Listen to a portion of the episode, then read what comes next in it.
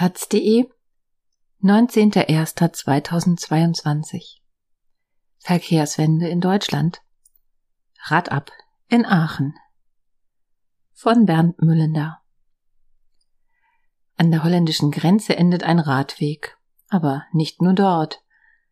Aachen hat seinen Bürgern eine Fahrradstadt versprochen. Das Ergebnis frustriert.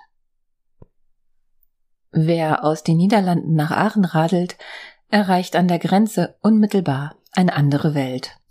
Eben im Städtchen Wals fuhr man noch über einen feuerrot markierten Radweg, abgetrennt durch eine durchgezogene Linie und fast nie illegal beparkt, weil kontrolliert und teuer. Ab der Staatsgrenze, jetzt im deutschen Ortsteil Walser Quartier, ist die verkehrliche Bronx erreicht. Der Radweg endet abrupt Gut zehn Meter weiter führe man in ein Potpourri aus Pollern und Verkehrsschildern. Hoffentlich geht das Einfädeln in die enge Autospur gut. Dabei hat dieses Wals für niederländische Verhältnisse sogar noch sehr bescheidene Radwege. Und Aachen, die fahrradfreundliche Stadt, Eigenwerbung, kennt noch ganz andere Grotesken, unzumutbar, lebensgefährlich und zum Fremdschämen. Das sollte sich alles ändern. Aachen hat beste Voraussetzungen, um die anvisierte radkonforme Verkehrswende zu vollziehen. Zum einen kann man vom großen Vorbild Niederlande nebenan lernen. Und zum anderen haben Aachens BürgerInnen 2019 den erfolgreichsten Radentscheid Deutschlands hingelegt. 38.185 Menschen hatten damals das Bürgerbegehren unterzeichnet knapp 20 Prozent der Unterschriftsberechtigten, das höchste Quorum aller rund 50 deutschen Ratentscheide bislang. Die Forderungen ein durchgängiges Radwegenetz, der Bau von fünf Kilometern geschützter Wege an Hauptstraßen pro Jahr, der Rad- und Fußgängersichere Umbau dreier Kreuzungen jährlich und der Ausbau von Radparkplätzen. Bis 2027 sollte das Projekt abgeschlossen und Aachen eine Radlerstadt geworden sein. Der Stadtrat hat das Bürgerbegehren Ende 2019 fast einstimmig angenommen, auch mit den Voten der Hubraumparteien CDU und SPD, wie die Aachener Nachrichten notierten. Mit diesem robusten Mandat verpflichtete sich die Stadt zur Umsetzung. Doch passiert ist seitdem fast nichts.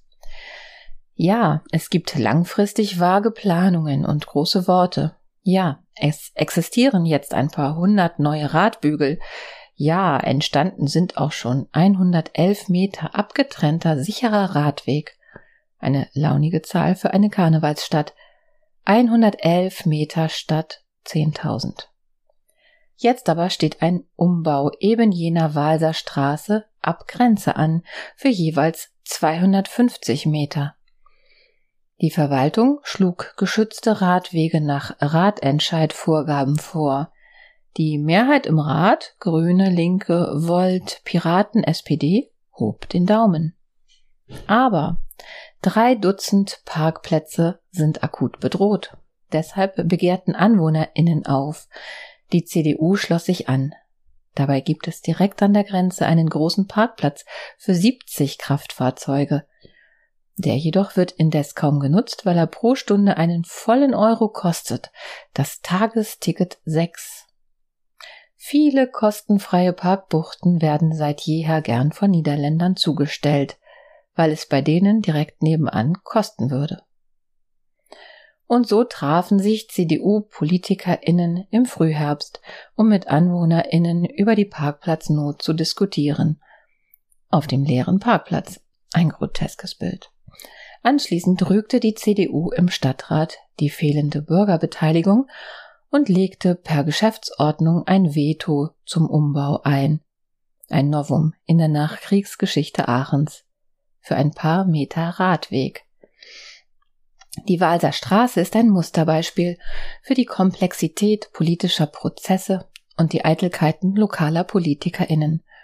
Wo immer seit Anfang 2020 neue Radinfrastruktur auch nur angedacht wird, setzt es Widerstand.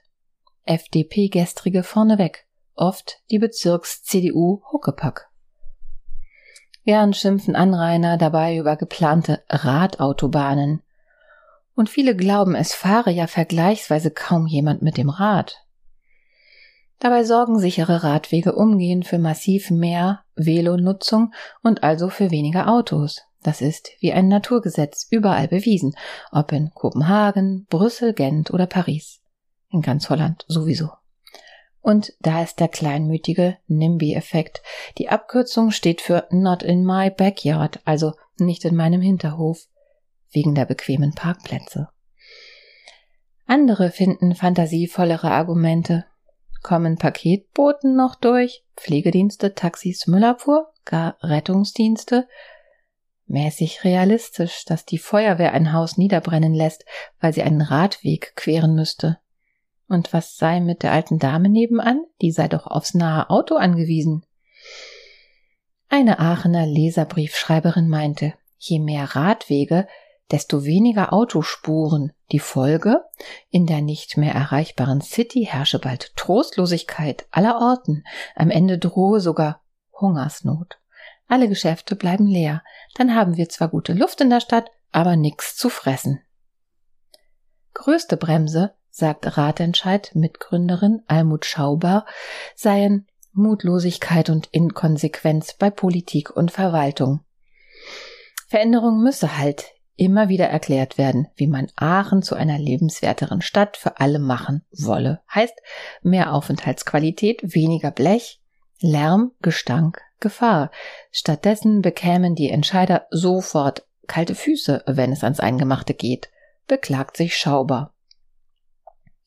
Manche Aachener mutmaßen, bei einem Stellplatzverlust würden Umwege und Parkplatzsuchverkehr zunehmen, also gäbe es am Ende sogar mehr Schadstoffausstoß. Andere drohten, bei einem Parkplatzraub ihren Vorgarten zu asphaltieren. An der Walserstraße behauptete eine Architektin, dass Handwerker vertraglich verlangen würden, einen Parkplatz vor der Tür zu garantieren. Sonst garantieren kommen nicht. Die haben ja genug zu tun. Sogar bedrohte Bäume werden gegen die Radler ins Feld geführt. Wenn Planungen einzelne Baumfällungen vorsehen, beschweren sich Anwohnende über die Zerstörung der Natur. Dass Ausgleichspflanzungen mit klimawandelresistenteren Arten vorgesehen sind, gilt nicht.